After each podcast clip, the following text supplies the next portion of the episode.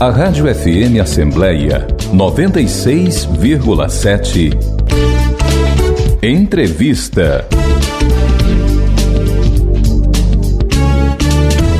Você sabia que existe uma unidade da Casa do Cidadão instalada no anexo 3 da Assembleia Legislativa, localizado na Avenida Pontes Vieira 2300? Vamos saber como é que está o atendimento, uma vez que a pandemia já deu uma trégua. Quem vai dar os detalhes é o coordenador da Casa do Cidadão, Arthur Campos. Arthur, seja muito bem-vindo à Rádio FM Assembleia. A gente pode dizer que a pandemia já deu uma trégua, mudou algo em termos de atendimento na Casa do Cidadão? Após pandemia, o atendimento agora funciona através de agendamento. O agendamento é feito através do site minhaagendavirtual.com.br barra Casa do Cidadão. O agendamento ele abre a partir de quarta-feira, de quarta a domingo, a partir das 7 horas da manhã que é quando o sistema disponibiliza as vagas para a semana seguinte. Vamos supor um exemplo: o agendamento abre na quarta-feira para a segunda-feira da semana seguinte. Na quinta-feira, abre vagas para a próxima terça. Na sexta, para a quarta. No sábado, para a quinta-feira da semana seguinte. E no domingo, abre vagas para a próxima sexta-feira. Sempre cinco dias mais na frente. E quantas vagas são disponíveis para cada dia de atendimento, Arthur? São 100 vagas disponíveis pelo site.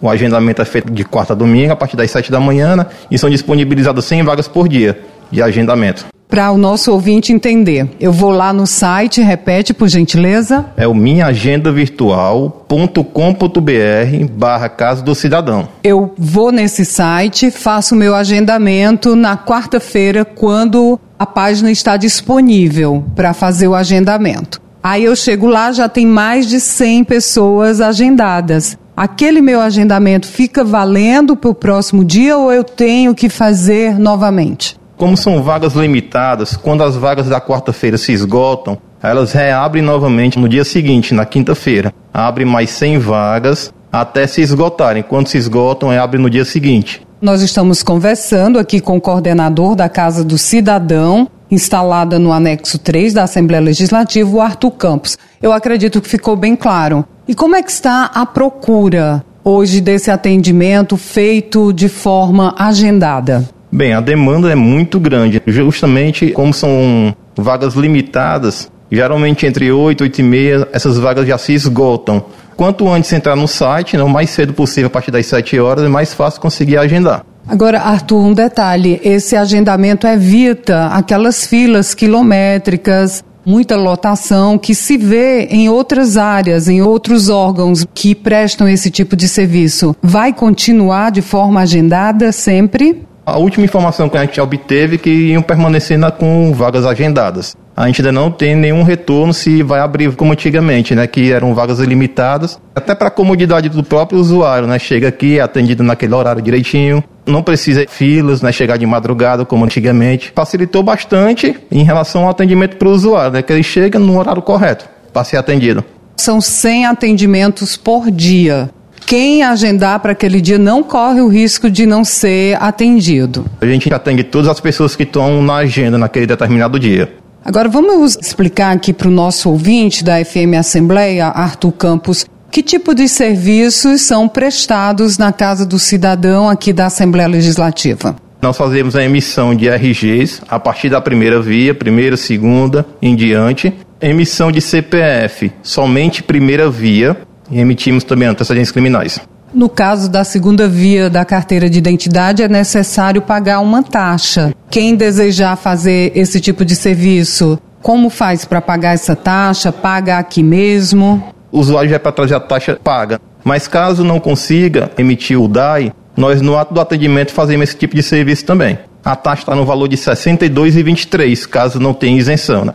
Quem é que tem isenção para não pagar essa taxa de R$ 62,00 para a segunda via da identidade? são aquelas pessoas que estejam recebendo seguro-desemprego a partir da primeira parcela, que são cadastrados no CAD único. Eles também conseguem pegar essa declaração através das regionais ou então nos CRAs. E nós também temos acesso aqui para imprimir a declaração para ficar isento da taxa. Estamos conversando com o coordenador da Casa do Cidadão, instalada aqui no anexo 3 da Assembleia Legislativa, o Arthur Campos. Agora, um fato importante, Arthur, para a gente reforçar aqui para o nosso ouvinte da Rádio FM Assembleia, que ao optar por esse serviço aqui na Casa do Cidadão, ao tirar a identidade, ele não recebe na hora. Qual é o prazo para a entrega de qualquer documento aqui nessa sede? O prazo nós recebemos da perícia, da PEFOS, onde é confeccionada as identidades, é um prazo de 30 dias úteis para entrega. E no caso, a pessoa vem pegar, vocês avisam, como é que é feita essa relação entrega do documento? No atendimento, a gente entrega um protocolo. Nesse protocolo contém o dia que a pessoa tem que vir receber a identidade. Aquele dia não falha, é certo. É, é certo, viu? É o dia determinado pela perícia.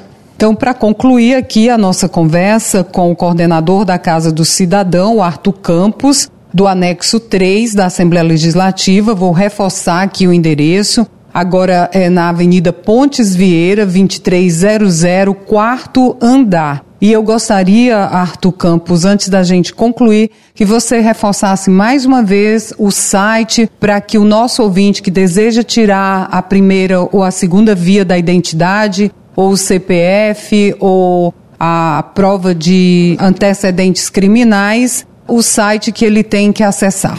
O site é o minhaagendavirtual.com.br barra Casa do Cidadão. É importante também lembrar ao nosso ouvinte que deseja tirar a primeira ou segunda vias da carteira de identidade ou qualquer outro documento, ele tem que trazer uma documentação. Arthur, quais documentos são necessários? No caso de solteiro, certo? Vai ser a certidão de nascimento, original e cópia, duas fotos 3x4.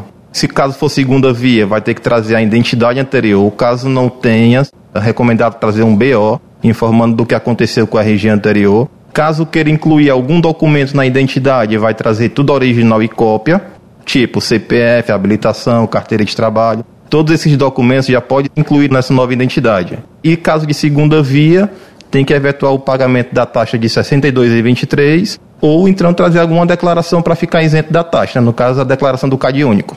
Agora você falou em relação aos solteiros e no caso de quem for casado, quais são os documentos? vai trazer a certidão de casamento e esses outros documentos que eu havia informado anteriormente. Se for primeira via, é a certidão de casamento, duas fotos 3x4, qualquer documento que vá querer incluir na identidade. Se for divorciado, vai trazer a certidão de casamento com a verbação do divórcio.